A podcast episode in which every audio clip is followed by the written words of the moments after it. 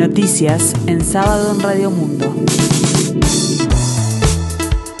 Informa Gustavo Pérez de Rueta. El tiempo se presenta frío aquí en el sur y área metropolitana, cielo con neblina, 7 grados, la temperatura 98%, el índice de humedad.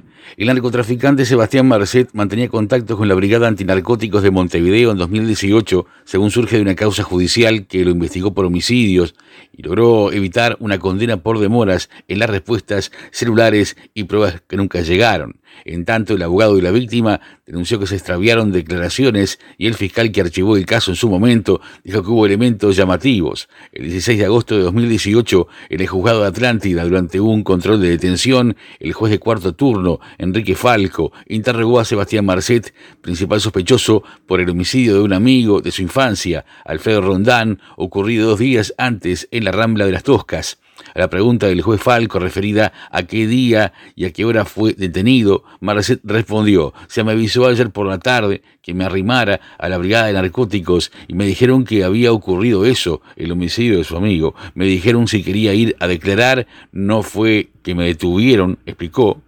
El audio está incluido en la carpeta de una investigación que se archivó dos años después, en agosto de 2020, sin consecuencias penales para Marcet, que ya se encontraba fuera del país. Otros indicios de ese expediente judicial al que accedió la diaria y los testimonios de fiscales y abogados que actuaron en esa causa arrojan nuevas pistas sobre el nivel de contactos y recursos que ya manejaba por esa época el narcotraficante uruguayo un celular extraviado, audios que desaparecieron de las carpetas, oficios mal diligenciados, falta de respuestas de las empresas telefónicas y demoras en policía científica son algunos ingredientes en esta investigación que involucró al narcotraficante que por estas horas es buscado por centenares de funcionarios de la Policía de Bolivia, la DEA y Europol.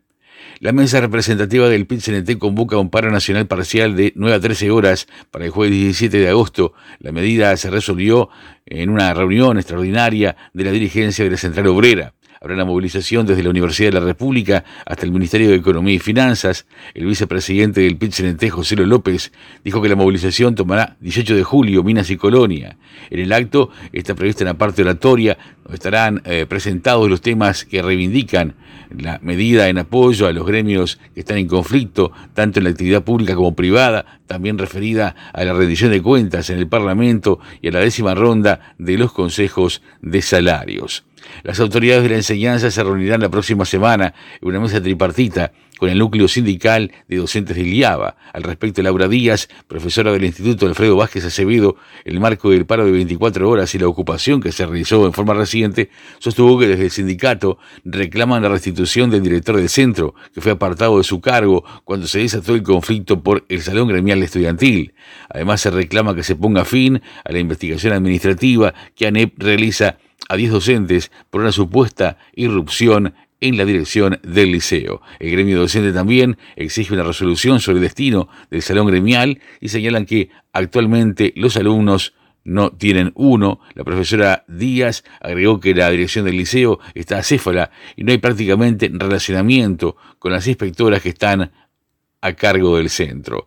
El nuevo hospital del Cerro, que será inaugurado en octubre, descongestionará la demanda de emergencias en el Hospital Maciel y dará asistencia a los casos de la zona oeste que hoy se atienden en la Ciudad Vieja. Estamos a tope, afirmó Gerardo Eguren, director del Maciel. En ese sentido, Eguren explicó que el hospital que se construye en el Cerro tendrá 20 camas, dos bloques quirúrgicos con atención a las 24 horas. No tendrá CTI y tampoco tomógrafo. Esto último sería necesario para el nuevo hospital, según el director del Maciel, uno de los hospitales de referencia de ACE en Montevideo.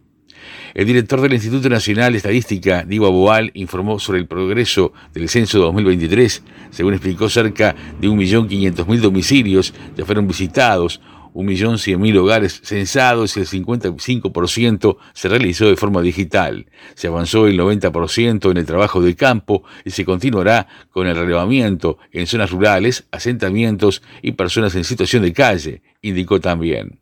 Un ejemplar de ballena franca austral recorrió las costas de Colonia de Sacramento. El cetáceo, de unos 12 metros de longitud, era juvenil, se lo veía bien y no tenía síntomas de enfermedad, confirmó la bióloga Ludmila Zlimovich Su presencia generó un movimiento importante de personas que se acercó a ver este fenómeno, pocas veces visto en esa bahía. La bióloga argentina, radicada en costas orientales, confirmó que se trata de una ballena franca, austral juvenil. Cuando visualicé la ballena que se encontraba en el medio de la bahía, avisé al grupo Colonia Nativa para estar todos al tanto y ver qué desarrollo tenía esta situación.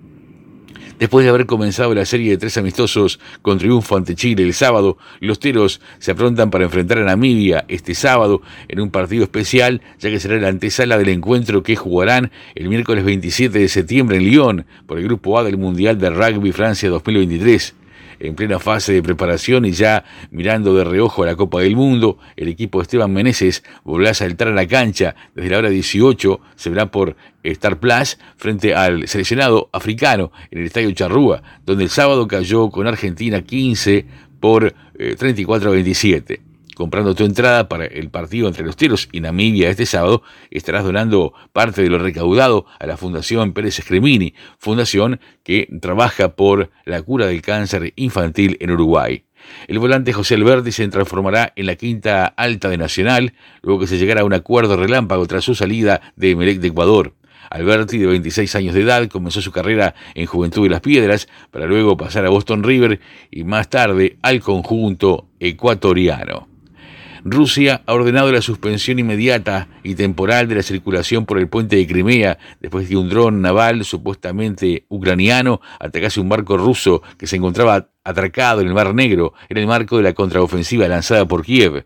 En torno a la pasada medianoche, el impacto de 450 kilogramos de explosivos provocó el incendio de un buque cisterna que procedía de Turquía. Se encontraba en ese momento al sudeste de la península anexionada ilegalmente por Rusia. La nave no se ha hundido, pero ha precisado ser remolcada hasta el puerto más cercano. Tiempo frío aquí en el sur, cielo con neblina, 7 grados, la temperatura 98% el índice de humedad, la máxima esperada para hoy 18 grados. Más noticias en sábado en 60 minutos.